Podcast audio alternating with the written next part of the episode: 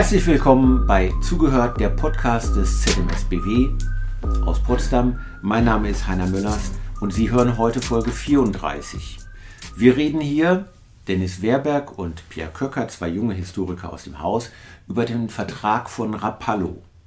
Im April 1922 schlossen die neu entstehende Sowjetunion und das Deutsche Reich einen Vertrag, der gerade mal eine DIN A4-Seite umfasst.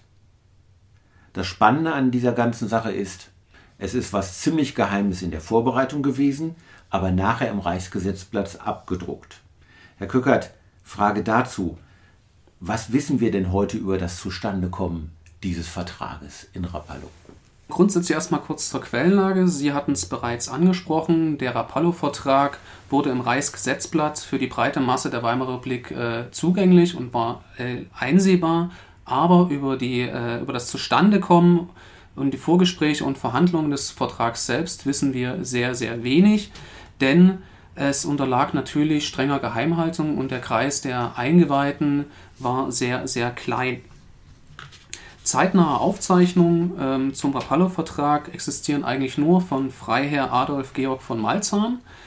Dieser kann als diplomatische Zentralfigur in der deutschen Ostpolitik gelten. Allerdings sind seine Aufzeichnungen nicht unproblematisch, äh, da sie rechtfertigen Charakter besitzen, oftmals falsifizierende Geschehnisse darstellen und zum Teil sogar in sich widersprüchlich sind. Auf russischer Seite fehlt uns bis heute der Quellenzugang, was sich nach der aktuellen Lage in, dem, in Osteuropa nicht groß ändern wird. Dies begünstigte insgesamt die Legendenbildung und Mystifizierung des Rapallo-Vertrages. Dies bestand jedoch schon bei seiner Entstehungszeit und noch stärker im sogenannten Dritten Reich, da hier die Sache Rapallo zum Staatsgeheimnis erhoben wurde. Neue Einblicke können der Nachlass von Walter Rathenau und besonders von Josef Wirth liefern. Josef Wirth war Politiker der Zentrumspartei 1920 bis 21, Reichsminister der Finanzen und bis 22 Reichskanzler. Warum ist Wirth hier so besonders interessant?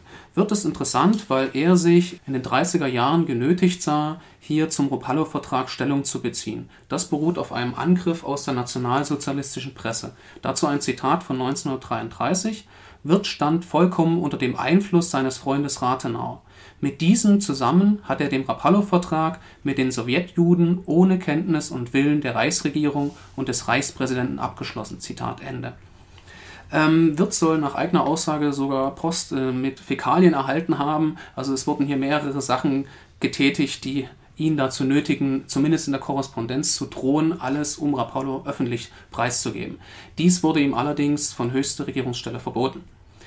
Nach dem Krieg versuchte der Soziologe Rudolf Schlesier nochmals auf Wirth einzuwirken damit, Zitat, die Legenden, die sich schon so weit in die Geschichtsschreibung eingeschlichen haben, ausgemerzt werden können. Zitat Ende. Jedoch stirbt äh, Wirth kurz darauf und kommt nicht mehr dazu. Die Faszination und das Interesse an diesem Vertrag entstand nicht zuletzt dadurch, dass diplomatische Zusammengehen zweier so ideologisch unterschiedlicher europäischer Staaten und wurde besonders in der kommunistischen Historiografie als friedliche Koexistenz gefeiert. Es ist natürlich hochspannend, dass hier zwei Staaten, die diplomatisch oder politisch in Europa eine sehr begrenzte Bedeutung nach dem Ersten Weltkrieg besitzen, zusammenfinden. Und natürlich auch das Deutsche Reich versucht, außenpolitisch Anschluss an neue Partner zu finden.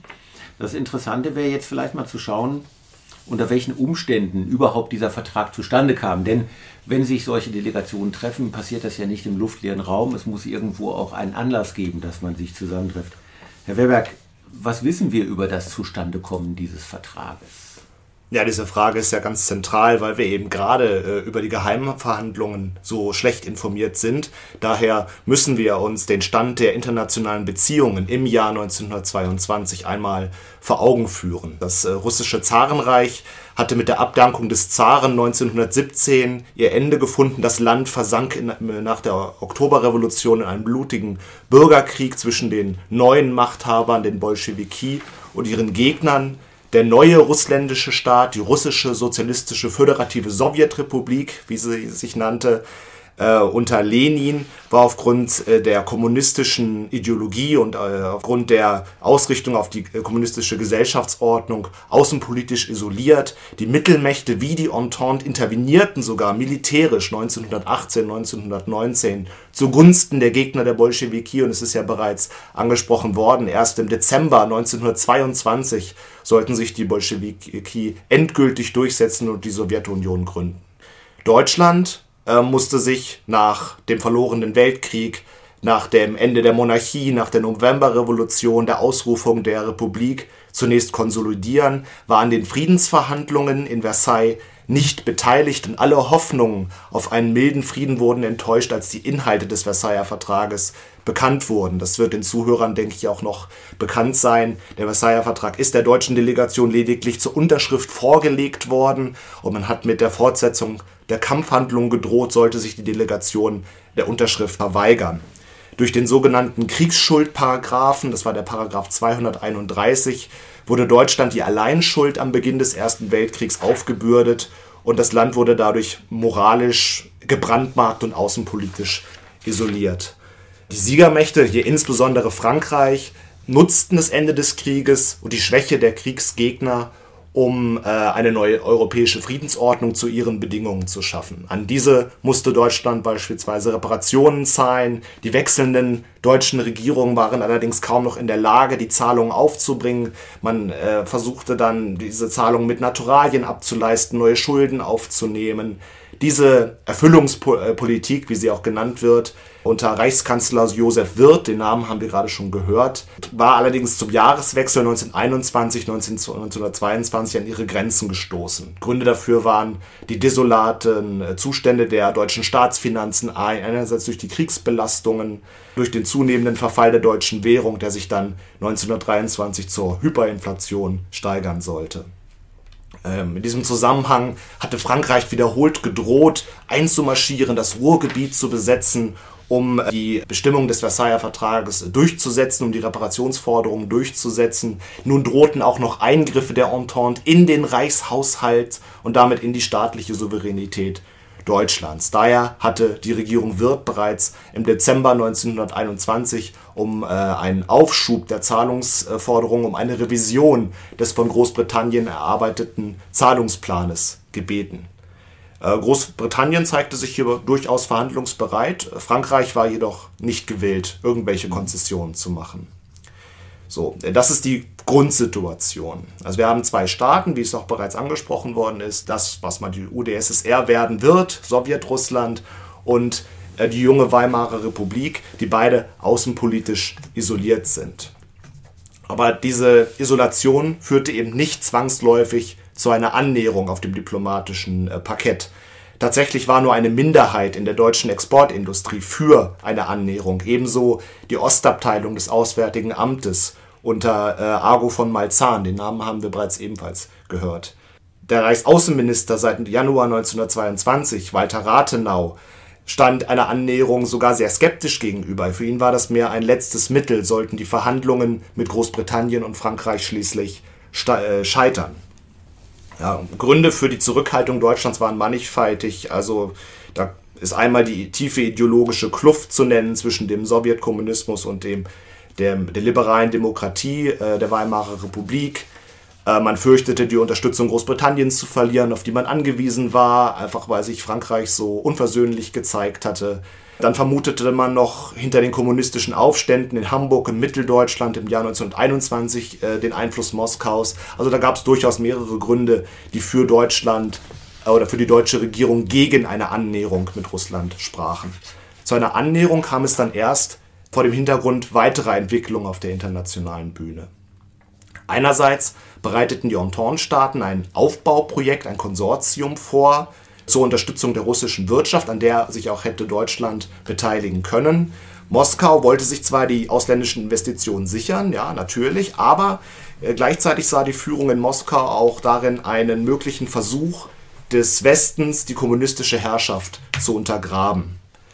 In Deutschland auf der anderen Seite fürchtete man, dass Russland auf der Grundlage des Versailler Vertrages selbst Reparationsforderungen durchsetzen könnte Vor diesem Hintergrund fanden bereits erste Kontaktaufnahmen, erste Verhandlungen statt. Russland stellte dabei in Aussicht, eben keine Reparation von Deutschland zu fordern. Und äh, Deutschland versprach auf der anderen Seite, sich an, an dem geplanten Konsortium nur nach Rücksprache mit Moskau beteiligen zu wollen. Hinzu kam, und das ist jetzt ein weiterer Punkt, der für die internationale Konstellation dieser Jahre sehr wichtig ist, ähm, die starken antipolnischen Ressentiments sowohl in Deutschland als auch in Sowjetrussland. Wir erinnern uns, äh, durch den Versailler Vertrag wurde 1919 die Unabhängigkeit eines neuen polnischen Staates anerkannt. Diesem neuen Staat wurden ehemals deutsches Staatsgebiet im Osten zugeschlagen. Die deutsche Regierung erkannte diese Gebietsabtretung jedoch nicht an, arbeitete ganz im Gegenteil auf eine Revision der deutsch-polnischen Grenze hin. Zudem befürchtete man in Berlin Übergriffe Polens, insbesondere auf Ostpreußen, welches durch die Gebietsabtretungen vom Rest des Reiches abgeschnitten war. Äh, wir reden hier vom polnischen Korridor, den sogenannten. Auch in Russland bestanden eben Ressentiments. 1919 bis 1921 hat es einen Krieg zwischen Polen und Russland gegeben, an dessen Ende konnte Polen sein Staatsgebiet auf Kosten Russlands noch weiter nach Osten ausdehnen. In dem Teil Oberschlesiens, der noch zum Deutschen Reich gehörte, kamen noch Aufstände, bewaffnete Aufstände der dort lebenden Polen dazu, die einen Anschluss des Gebietes an den neuen polnischen Staat erreichen wollten. Und da habe ich Ihnen ja mal ein Zitat mitgebracht aus dem Nachlass des Reichskanzlers Wirth selbst. Er erinnert sich daran, wie er am Kartentisch steht mit dem Chef der Heeresleitung Hans von Seegt.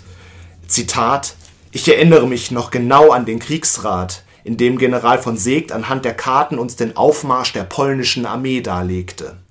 Das war, da war die Stunde gekommen, wo wir uns überlegen mussten, nach irgendeiner Seite den Ring des Versailler Vertrages zu durchbrechen. Die einzige uns verbliebene Möglichkeit, ins Freie zu kommen, war die kühne und nicht unbedenkliche Anknüpfung mit Russland.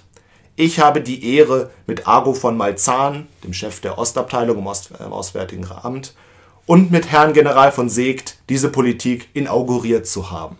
Zitat Ende.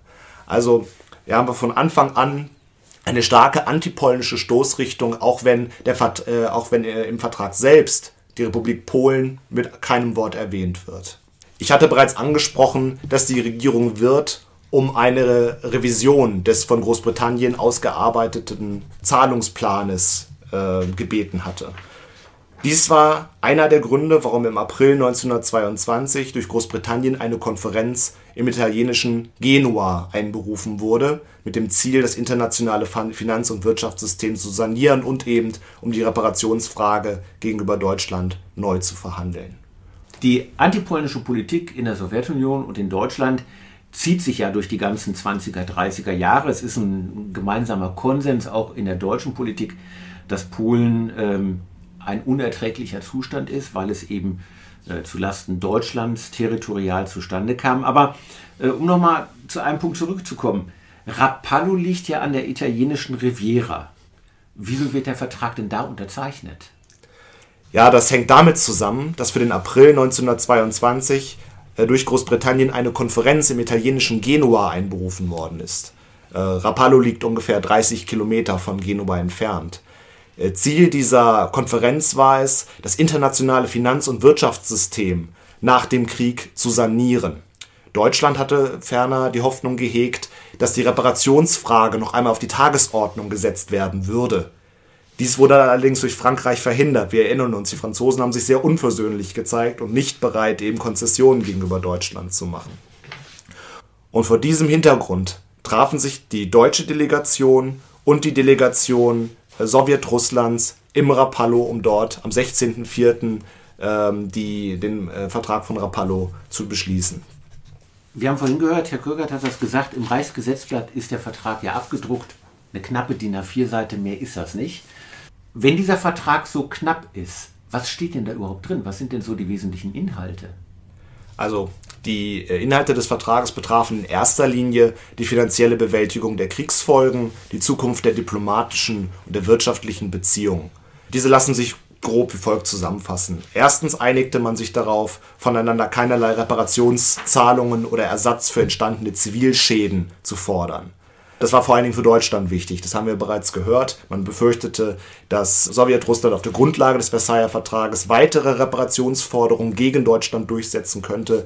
Diese Gefahr war damit äh, bewältigt. Im Übrigen äh, schloss dieser Verzicht auf gegenseitige Zahlungen auch Entschädigungszahlungen an Deutschland ein, da deutsche Staatsbürger im Zuge der Sowjetisierung der russischen Wirtschaft enteignet worden sind. Zweitens einigte man sich auf eine Normalisierung der außenpolitischen oder der zwischenstaatlichen Beziehungen durch Entsendung von Diplomaten. Drittens sollten die gegenseitigen Handels- und Wirtschaftsbeziehungen intensiviert werden. Sie sollten dem Grundsatz der Meistbegünstigung folgen. Das bedeutet, dass sich beide Staaten verpflichteten, dem Vertragspartner alle handelspolitischen Vergünstigungen einzuräumen, die im Handel mit anderen Staaten galten. Ähm, sie sollten die äh, Weichen für die Intensivierung des wirtschaftlichen Austauschs und der Kooperation stellen. Das war für Deutschland vor allen Dingen deswegen wichtig, da die Westmächte nach wie vor deutsche Waren boykottierten. Also hier gab es für die deutsche Industrie wieder einen Absatzmarkt mit Russland. Für die künftige Militär- und Rüstungskooperation äh, Ganz im Gegensatz zur landläufigen Meinung enthielt der Vertrag selbst keinerlei Bestimmungen für eine militärische Zusammenarbeit. Das heißt also im Endeffekt, äh, der Vertrag ist sehr knapp gehalten, hat allgemeine wirtschaftliche Formulierungen drin und das, was wir über die Zusammenarbeit der Reichswehr mit der Roten Armee wissen, ist hier im Kern noch gar nicht angelegt. Das kommt erst später. Herr Kürkert, jetzt ist der Vertrag unterzeichnet und wird wenige Tage danach sofort bekannt. Wie sind die Reaktionen? Was, was sagt die ausländische Presse zu solchen äh, diplomatischen Vereinbarungen? Tatsächlich beobachtet die Presse die äh, Verhandlungen sehr intensiv und Sie können sich vorstellen, besonders die ausländische Presse war we wenig feierlich gestimmt und es brannten heftige Diskussionen und Anfeindungen der deutschen Delegation. Die englische und französische Presse sah bereits den ersten Schritt zu einer neuen Machtgruppierung, sie nannte es Moskauer Berliner Entente und damit die Gefahr eines neuen Krieges, Krieges heraufziehen. Die englische Zeitung Daily Chronicle und The Times vermutet einen verdeckten Kampf der alliierten und assoziierten Mächte, ähm, was eine ernsthafte Bedrohung des Friedens in Europa bedeuten würde. Die französische Presse Petit Parisien sah indes einen wahren Komplott gegen den Versailler Vertrag. Die polnische Prinzesse, selbstverständlich, sah hier eine enorme Provokation auf der Konferenz von Genua und vermutete eine, einen deutsch-russischen Separatfrieden und natürlich den Angriff gegen die Existenz ähm, des polnischen Staates. Hier schließt sich die italienische Presse an. Sie wirft der deutschen Delegation Illoyalität auf der Konferenz von Genua vor. Es ging sogar so weit, dass der, Vertrag, dass der Vertragsabschluss als antiwestlich verstanden wurde.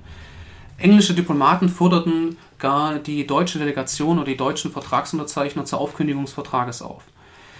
Jedoch tat dies natürlich die deutsche Delegation nicht. Hier ist die Frage zu stellen, warum? Dies begründete man dadurch, dass man in Genua in einer Verteidigungsstellung gezwungen war. Man war gezwungen, diesen Vertrag hier zu unterschreiben. Warum?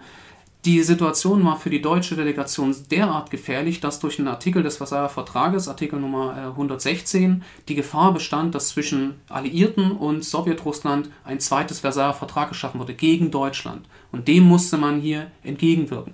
Dies ist freilich nur eine Scheinlegitimierung, die selbst erst in der Konferenz in Genua auftrat, die man versuchte der Öffentlichkeit im Nachhinein natürlich dementsprechend zu verkaufen. Ähm, hätte man nun diese Entscheidung zurückgenommen, wäre Deutschland wieder in der, in der, politischen Isolation untergegangen. Damit war es für Deutschland kein Weg, hier irgendwelche Rückschritte zu tätigen. Grundsätzlich war der Vertrag die erste außenpolitische Aktion nach dem Krieg, ähm, der einhellige Beifall in der Öffentlichkeit und im Parlament fand und insgesamt als Wendepolitik der Außenpolitik wahrgenommen wurde. Keine ernsthafte Opposition in Deutschland richtete sich gegen den Vertrag und Weiteste Kreise billigten ihn gar. Nicht zuletzt half die soeben äh, skizzierte Legitimation in der deutschen Öffentlichkeit. Der Vertrag entstand folglich ausschließlich aus einer Defensivmaßnahme gegen, gegen, die vermeintliche Erpressungspolitik des Westens. Wäre er nicht abgeschlossen worden, so wäre es zu einem zweiten Versailler Vertrag tatsächlich gekommen. Besonders positiv bewertet der Vertrag die KPD.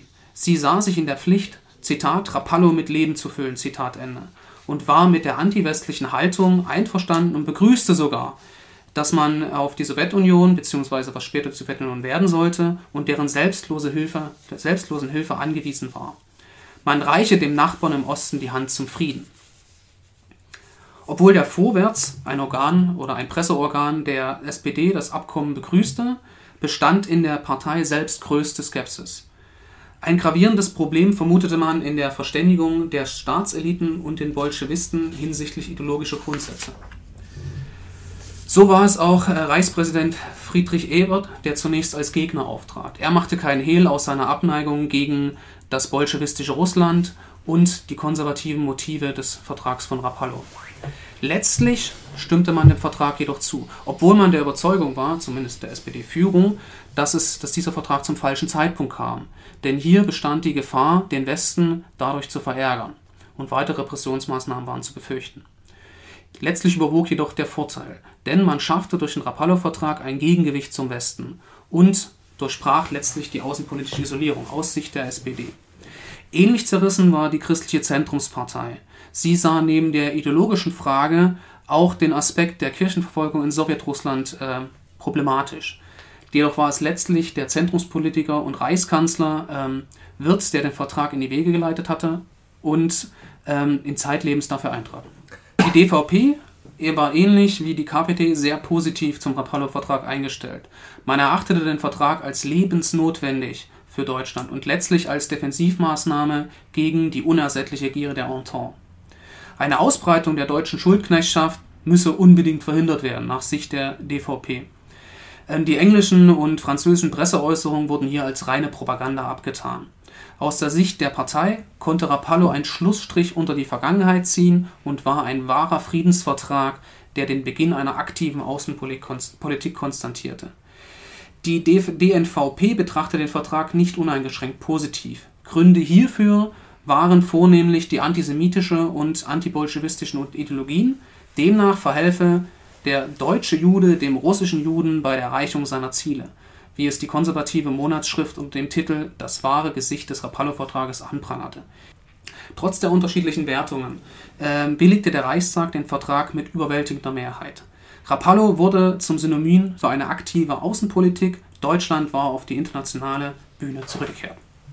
Zudem wurde der Vertrag zum Kampfbegriff gegen die sogenannte Erfüllungspolitik und er schaffte die Möglichkeit einer Ostorientierung im Gegensatz zu den Wächtmästen.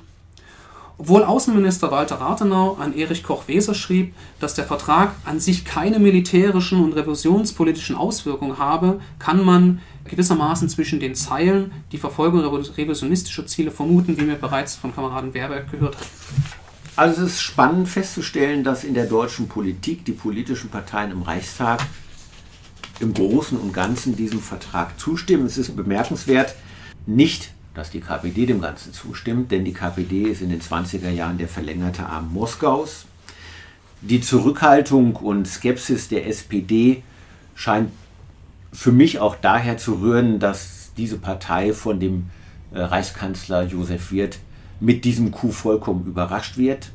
Die Deutsche Volkspartei und die Deutsche Nationale Volkspartei sind natürlich auch Parteien der Wirtschaft und sehen hier vielleicht auch neue Absatzmärkte und Betätigungsfelder. Aber lassen wir uns noch mal auf ein Betätigungsfeld gucken, das da natürlich später in aller Munde ist, nämlich auf die Zusammenarbeit der Reichswehr mit der Roten Armee.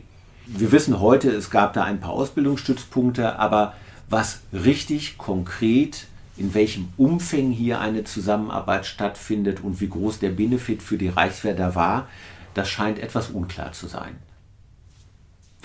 Ähm, bereits früh nach Vertragsabschluss entstehen erste Gerüchte darüber, ähm, dass Deutschland und Sowjetrussland ein geheimes Militärbündnis eingegangen hätten.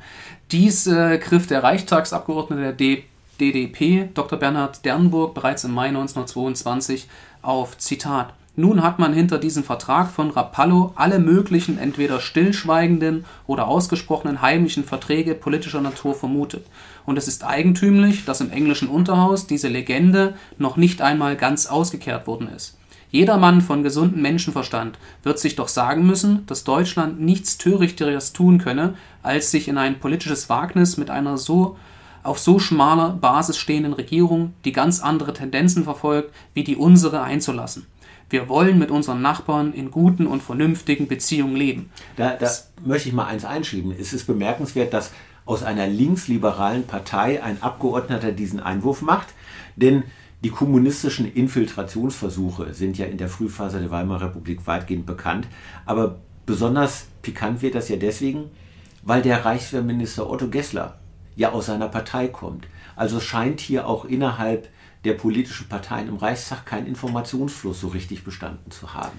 Genau, die Parteien wurden größtenteils rausge rausgehalten. Dazu ein Zitat. Segt, Zitat, bei allen diesen zum größten Teil als in der Einleit Einleitung begriffenen Maßnahmen bleibt die Teilnahme und sogar die offizielle Kenntnis der deutschen Regierung ausgeschaltet. Das heißt hier im Umkehrschluss, dass die deutsche Regierung davon offiziell nichts mitbekommen sollte. Es sind doch Geheimverhandlungen, Geheimabsprachen, äh, die ja getroffen werden, von denen der Reichstag nicht offiziell, inoffiziell sehr wohl, aber nicht offiziell informiert wurde. Mhm. Und eine kleine Petitesse für die Zuhörer. Es ist ja bemerkenswert, dass dann später im Reichswehrministerium diese Sondergruppe R für Russland eingesetzt wird und die damit befassten Mitarbeiter, also die Offiziere in der Heeresleitung, äh, alle sozusagen mit Decknamen unterschreiben. Da ist keiner mit Klarnamen unterwegs und da werden auch keine Briefkopfbogen verwendet, sondern ordinäres weißes Schreibpapier. An, anzumerken ist dabei noch, dass diese Sondergruppe Russland, die letztlich Truppenamtschef General Wilhelm Heyer unterstand, mit äh, Vertrauensleuten von Segt besetzt wurden. Mhm. Alles Leute, die aus dem Inner Circle Segt selbst heraus stammen. Ähm, das ist übrigens ein ganz interessantes Phänomen, weil man sich ja auch fragen kann, was nehmen die Offiziere in der Fläche von Rapallo und seinen Folgen wahr. Ähm, ich habe so den Eindruck, dass die Offiziere in der Fläche äh, diesen Vertrag und seine Auswirkungen erstmal gar nicht wahrgenommen haben, weil Wilhelm Haie als Atlatus von Segt und auch Segt als Chef der Heeresleitung das im ganz kleinen Kreis gehalten haben. Dazu gehört eben auch ein Phänomen, dass in einer Armee, die gerade einmal 15.000 Offiziere hat, jeder Offizier handverlesen ist. Zurück nochmal zu der Sondergruppe Russland. Natürlich bestanden schon vorher einzelne Absprachen. Hier ist zum Beispiel zu nennen ähm, Karl Radek oder auch Viktor Kopp, zweites, äh, beides Diplomaten oder sowjetische Diplomaten. Allerdings nimmt die Sondergruppe Russland einen entscheidenden Punkt hier ein. Denn diese ist es, die letztlich Kontakte oder über diese Sondergruppe Russland werden letztlich Kontakte zu deutschen Firmen unter strengster Geheimhaltung geknüpft. Mhm. Aufgrund von drängenden Finanzfragen fing äh, Segt im Juli 1921 aus, an, den Kreis der Mitwisser zu erweitern, nämlich auf Wirt, Reichswehrminister Gessler, wie Sie es schon angesprochen hatten, und Malzahn. Hier wird deutlich ersichtlich, dass die äh, Kausalität zwischen primär militärischen und sekundär politischen Annäherungen unbestreitbar ist. Dazu schrieb Wirth, Zitat, es war klar, dass Segt den vom Finanzminister reichlich zur Verfügung gestellten Mitteln militärtechnische Dinge mit Russland bearbeitet hat. Die politische Folgerung zu ziehen war die dem Auswärtigen Amt gestellte Aufgabe. Dies wird jetzt im Verlauf alles noch viel konkretis konkretisierter. Nämlich das Finanzproblem wurde offenbar 1921-22 gelöst und es konnten erste Angebote nach Russland gemacht werden. Die hatten einen ungefähren Umfang von 3 Millionen Goldmark. Jedoch äh, sind diese wenig erfolgreich. Es gibt zur Vorbereitung noch am 11. November 1921 die Gründung der Deutsch-Russischen Luftverkehrsgesellschaft, die sogenannte DERU-Luft, die helfen sollte, Reisetätigkeiten zu intensivieren und das Ganze etwas zu verschleiern.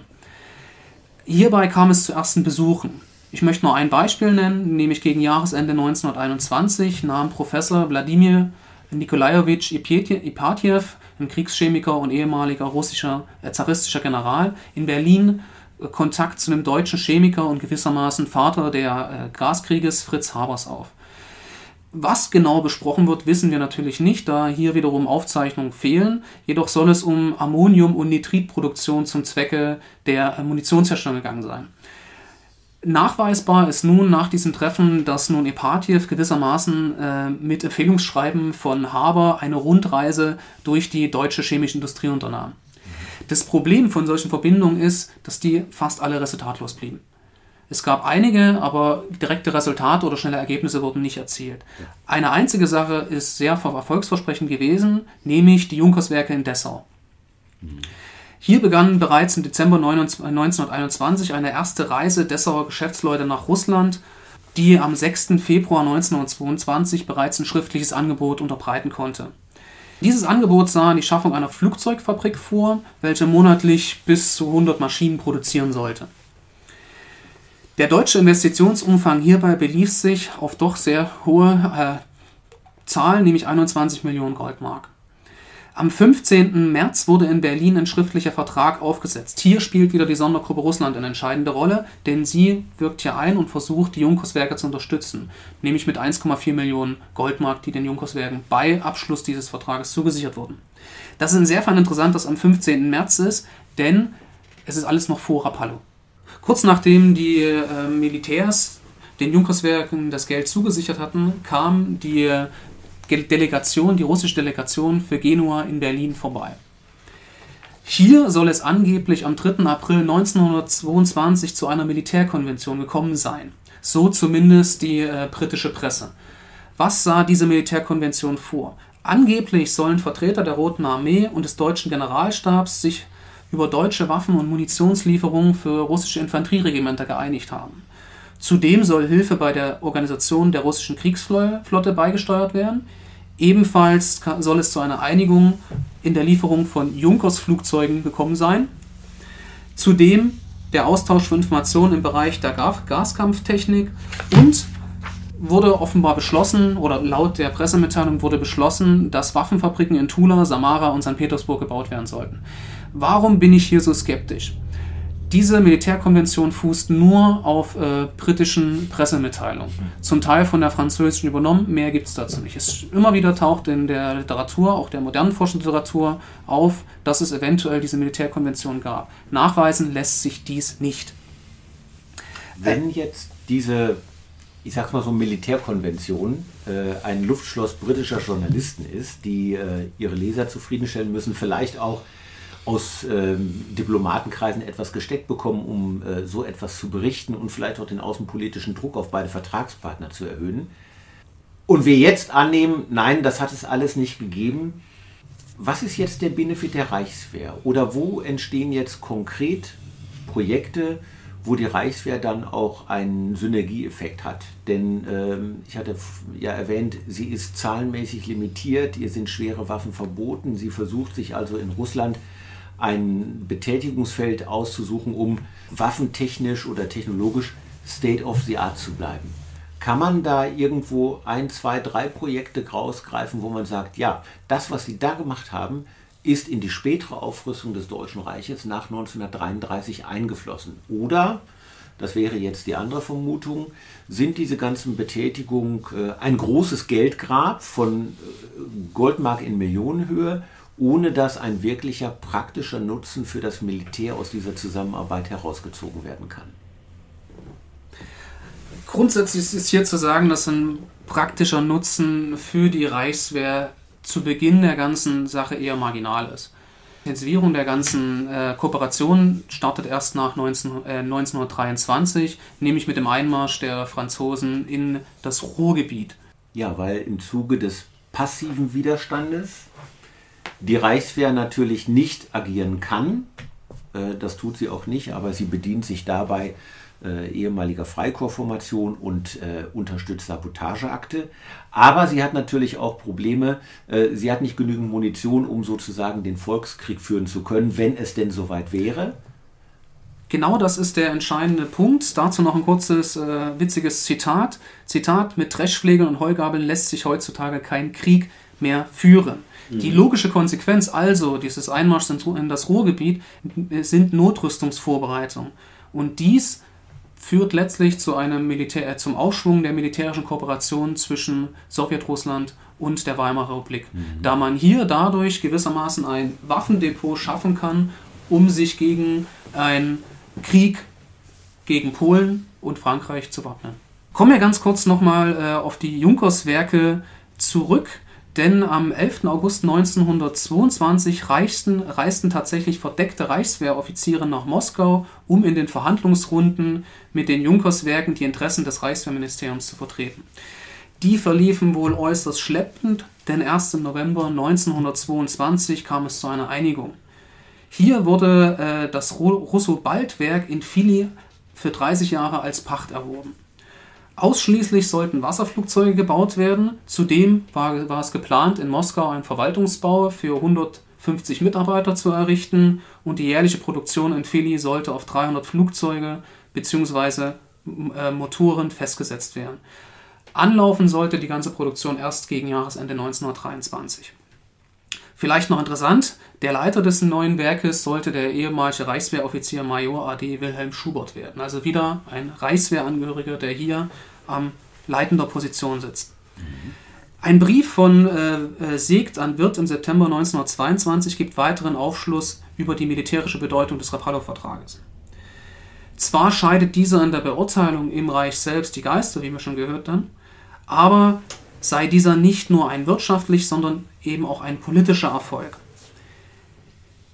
Der eigentliche Wert des Vertrages lege demnach in der militärischen, äh, dass militärische Verbindungen vorbereitet werden können, wie wir es mit diesem äh, Flugzeugwerken Philly gerade eben gesehen haben. Ein späterer Briefwechsel aus den 30er Jahren zwischen Wirz und dem Reichstagsabgeordneten Graf von Westarp und Seeg bekräftigte, no, bekräftigte nochmals, dass 1920 die Hauptsorge der Akteure der Verteidigung der Ostgrenze gegen Polen galt. Beispielsweise schrieb Wirth an den Staatssekretär Dr. Lammers 19, äh, am 12. Juli 1933, Zitat, es ist bekannt, dass schon vor dem Abschluss des Vertrages und auch nachher in Russland von deutscher Seite wichtige militärische Dinge aufgezogen wurden.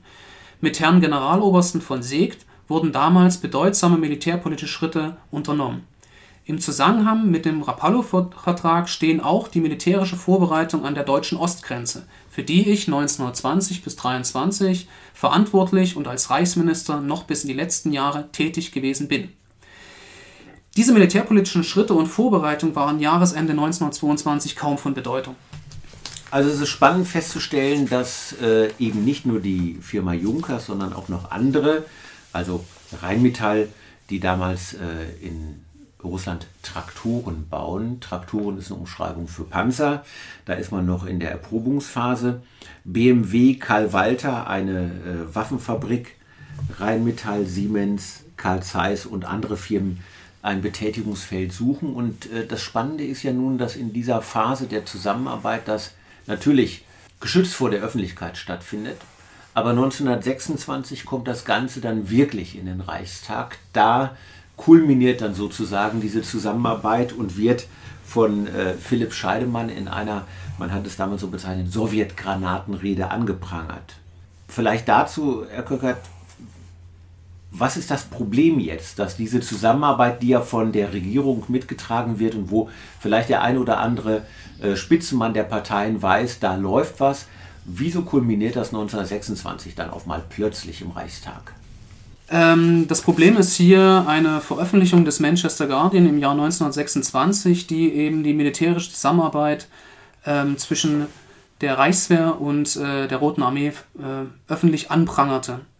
Dies führte eben zu der von Ihnen genannten Rede, die letztlich die SPD für eine Kampagne gegen die allzu selbstherrlich empfundene Reichswehr, die KPD und die Minderheitsregierung unter Reichskanzler Wilhelm Marx genutzt wurde. Zwar war das ein schwerer Schlag für die sowjetisch-deutsche Militärbeziehung, aber dennoch versuchte man diese weiterzuführen. Der Leiter des Aufklärungsbataillons Benzin stellte Anfang 1928 fest, Zitat, seit 1925, als die Misserfolge mit Junkers und der Heparitfabrik schon klar festgestellt waren, wurde die Zusammenarbeit schrittweise auf andere Gleise überführt. Was sind nun diese anderen Gleise? Diese anderen Gleise sind nun militärische Ausbildungszentren in Russland. Man geht weg von der, äh, von der Waffenproduktion hin zu gewissermaßen Ausbildungsmissionen. Ähm, so entstand beispielsweise die Kampfwagenschule in Kammer in Kasan oder auch andere Projekte wie die Fliegerschule oder das Flugzentrum bei Lipezk, ein Übungsplatz für aerochemische Versuche in Podosinki bei Moskau oder eben die Chemiewaffenschule oder aerochemische Station Tomka. Zudem begann der Mitte der 20er Jahre eine wechselseitige Teilnahme an Manövern und ein Austauschprogramm für Offiziere. August 1925 war erstmals eine Gruppe deutscher Offiziere bei Manövern der Roten Armee anwesend und einen Monat später wohnten sowjetische Offiziere unter Leitung von Mikhail Turatschewski Manövern der Reichswehr bei, was in Folge zu einer Regelmäßigkeit werden sollte. Allerdings bedeutete bereits der Vertrag von Locarno und der Abschied Seegts 1926 ein schleichendes Ende der militärischen Ostorientierung. Da sich die deutsche Außenpolitik nun doch deutlich äh, zurückhaltender Richtung Osten zeigte, aber dennoch liefen einige Kooperationsprojekte weiter, wurden jedoch durch weitere Presseveröffentlichungen deutlich erschwert. Im März 1926 schrieb der Major und Militärberater der Roten Armee Fiebig, Zitat, zusammenfassend kann ich mir weder für die russische Seite noch für die deutsche unter den obwaltenden Umständen für die nächste Zukunft aus unserer Tätigkeit einen lohnenswerten Nutzen versprechen. In der Folge prägten die Beziehungen zwischen äh, Reichswehr und Rote Armee deutliches Misstrauen und gegenseitige Vorbehalte. Wie kann man dann jetzt den Vertrag von Rapallo und ähm, aus diesem Blickwinkel mal die militärische Zusammenarbeit bündelnd beschreiben oder analysieren? Nach meiner Einschätzung war der Vertrag von Rapallo nicht primär von militärischer, sondern von wirtschaftlicher Natur. Eine Kooperation zwischen russischem und deutschem Militär schrieb er als solches nicht vor und auch eine geheime militärische Militärkonvention schließe ich hier gänzlich aus. Denn einen solchen Geheimvertrag brauchte es überhaupt nicht, da sich die entsprechenden Stellen bereits vor Rapallo äh, klar waren, dass militärisch-wirtschaftliche Kontakte ausgebaut werden sollten. Der Artikel 5 des Rapallo-Vertrags eröffnet dafür lediglich, Zitat, das Freiheitstor Deutschlands nach Osten, Zitat Ende, indem er den Weg für die wirtschaftlichen Austausch freimacht, der letztlich für eine militärische Kooperation zwischen der Weimarer Republik und Sowjetrussland genutzt wurde. Inwieweit dies von den russischen und deutschen Initiatoren des Vertrags geplant war, weit im Voraus, lässt sich mit Gewissheit nicht sagen. Jedoch deuten die hier besprochenen Indizien eindeutig darauf hin. Vielen Dank, Herr Kurt. Äh, vielen Dank, Herr Werberg. Was bleibt von Rapallo über? Ähm, ich möchte das Feld noch mal ein klein wenig weit. Mit Gustav Stresemann hat das Deutsche Reich ab 1923 einen Außenpolitiker, der die Westorientierung, so möchte ich es mal nennen, in den Vordergrund rückt. Die Aufnahme in den Völkerbund 1926 ist das augenfälligste Beispiel. In dem Moment, wie das Deutsche Reich in den Völkerbund aufgenommen wird und gleichzeitig in den Völkerbundsrat, man kann vielleicht so sagen, es ist das Premium-Gremium im Völkerbund, muss Polen seinen Sitz im Völkerbundsrat aufgeben. Und genauso hartnäckig wie die Westpolitik von Stresemann verfolgt wird, genauso hartnäckig bleibt die Polenfeindschaft und der Blick in den Osten. Dort wird nichts festgeschrieben, dort ist äh, über die ganze Zeit der Weimarer Republik der Status Polen ein Diskussionsgegenstand, über den man später nochmal reden muss. Ab 1939 mündet das dann im Zweiten Weltkrieg. Bemerkenswert ist für die Zuhörer, dass aus dem Rapallo-Vertrag, obwohl es nicht dezidiert genannt wird, eine Militärkooperation entsteht, die allerdings von deutscher Seite vielleicht viel wohlwollender betrachtet wurde, als sie unter dem Strich gewinnbringend war. Herr Werberg, warum beschäftigt man sich heute mit Rapallo oder wie wird das heute interpretiert? Ähm, könnte man das jetzt so als ein böses Gespenst sehen, dass sich eben zwei Kriegsverlierer, zwei diplomatische Außenseiter neu zusammenfinden? Oder ist es da irgendwo ein guter Geist deutsch-russischer Beziehungen, die immer wieder mal neu belebt werden wollen? Ja, wie es oft ist bei solchen komplexen Phänomenen, vor allen Dingen auch bei Phänomenen, die, Phänomenen, die nicht mehr hundertprozentig nachvollziehbar sind, was die Entstehung äh, angeht, äh, gibt es hier verschiedene Lesarten. Äh, wir haben auch schon einiges davon gehört vom Kameraden Köckert vorhin, wie der Vertrag äh, in Frankreich und Großbritannien aufgenommen worden ist. Das ist eine Lesart. Rapallo als Gespenst, als deutsch-russländische Verschwörung gegen den Westen sozusagen. Eine Lesart, die immer wieder auftaucht, wenn deutsch-russische oder deutsch-russländische Beziehungen die Westorientierung Deutschlands zu relativieren drohen. Äh, selbst im Zusammenhang mit dem inzwischen aufgegebenen Projekt der Erdgaspipeline Nord Stream 2 ist dieses Gespenst von deutschen Medien aufgegriffen worden. Da war von einem Rapallo des 21. Jahrhunderts oder auch von einem Rapallo 2.0 die Rede. Eine Lesart. Es gibt dann noch eine andere Lesart, die war insbesondere äh, in Deutschland nach dem Zweiten Weltkrieg äh, verbreitet. Man hat versucht, hier ähm, diese Idee einer deutsch-russländischen Verschwörung zu entkräften. Man hat die positiven Aspekte vor allen Dingen in den Vordergrund gestellt. Also die Wiedergewinnung der außenpolitischen Handlungsfreiheit Deutschlands, die Rückkehr Deutschlands auf die internationale Bühne, ähm, die Idee des Gleichgewichtes und so weiter. Das ist der Geist von Rapallo, also Rapallo positiv äh, bewertet. Äh, diese Lesart war auch in Westdeutschland nicht äh, unumstritten. Historiker wie Peter Krüger beispielsweise haben scharfe Kritik insbesondere an der Art und Weise des Zustandekommens des Vertrages geübt.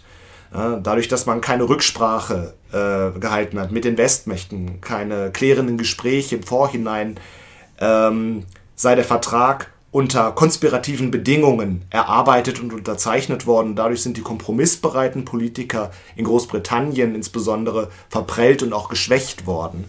Noch weiter geht der Historiker Hermann Grammel, der sich gegen eine Verharmlo äh, Verharmlosung des Rapallo-Vertrages ausspricht. Für ihn ist Rapallo das Ergebnis einer kühl kalkulierten und zielstrebig durchgesetzten Störstrategie gegen die Erfüllungspolitik.